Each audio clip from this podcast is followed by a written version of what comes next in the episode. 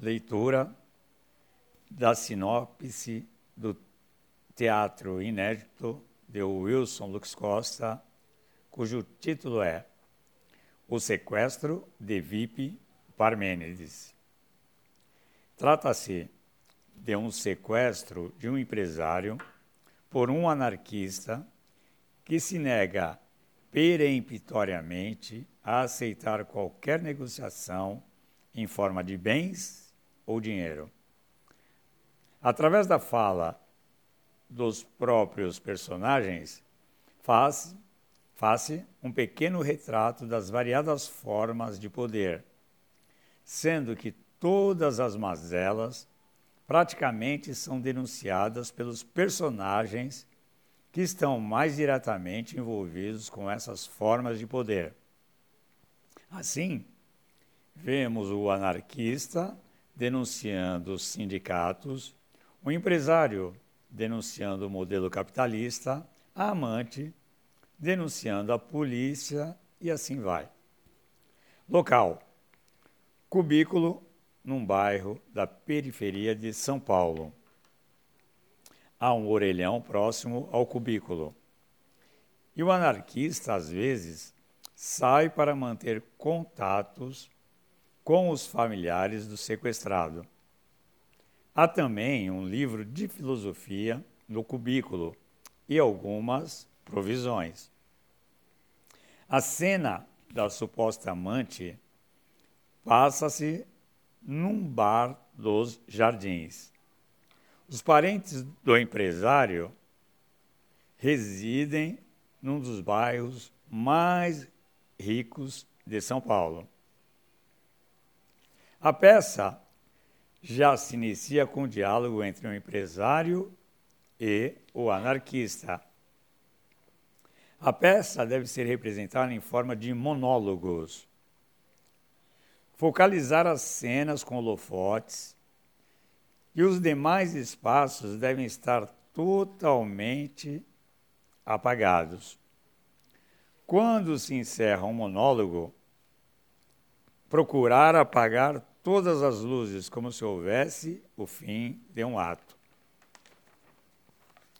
É, os personagens: empresário milionário, um anarquista, uma suposta amante do empresário que tem um suposto affair com uma é, outra mulher, parentes do empresário, empresário que mantém alguns contatos com o sequestrador anarquista outros personagens desconhecidos.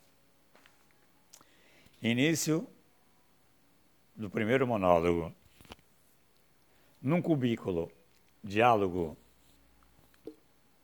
entre o empresário e o anarquista.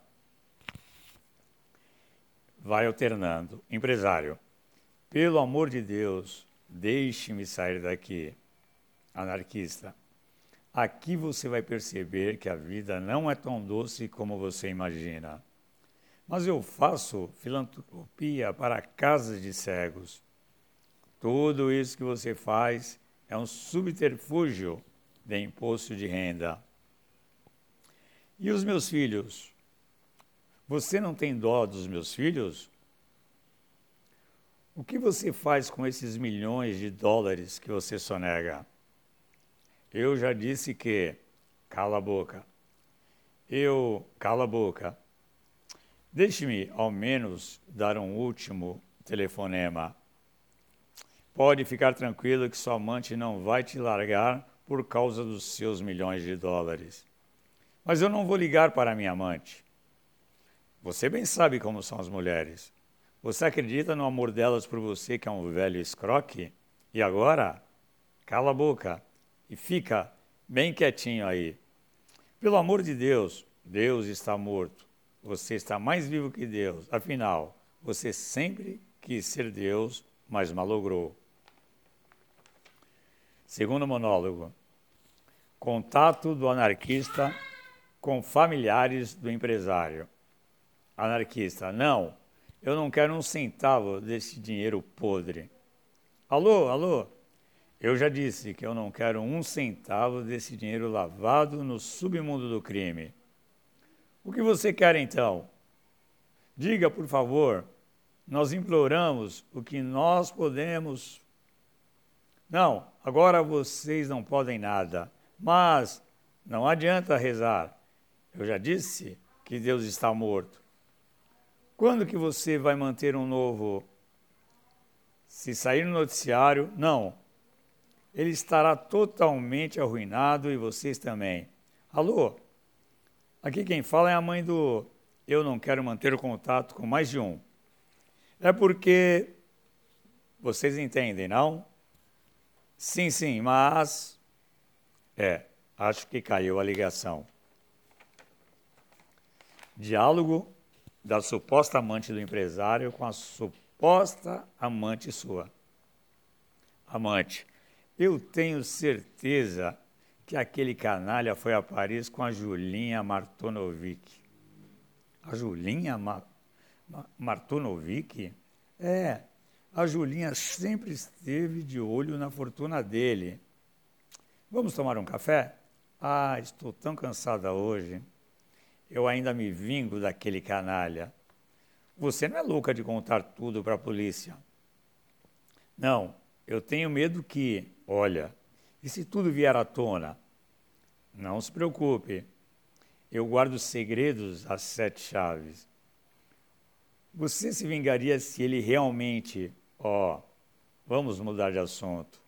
É, tudo é tão confuso que eu nem sei. Sabia que isso me causa um pouco de receio? Só receio? Liga para ele de novo. O celular está sempre ocupado. Tudo aqui é muito complicado. Monólogo do empresário no cubículo. Só focalizar o empresário mal vestido, rogando a Deus e olhando para o céu. Sabe, Deus para mim é um ser superior, não sei. Algo assim que eu não sei muito bem explicar.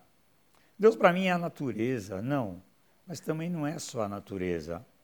É algo assim meio inexplicável, algo aqui que está aqui dentro da gente, alguma luz, também não seria uma luz, é uma força, algo cósmico, uma voz que vem de fora e tenta nos incutir.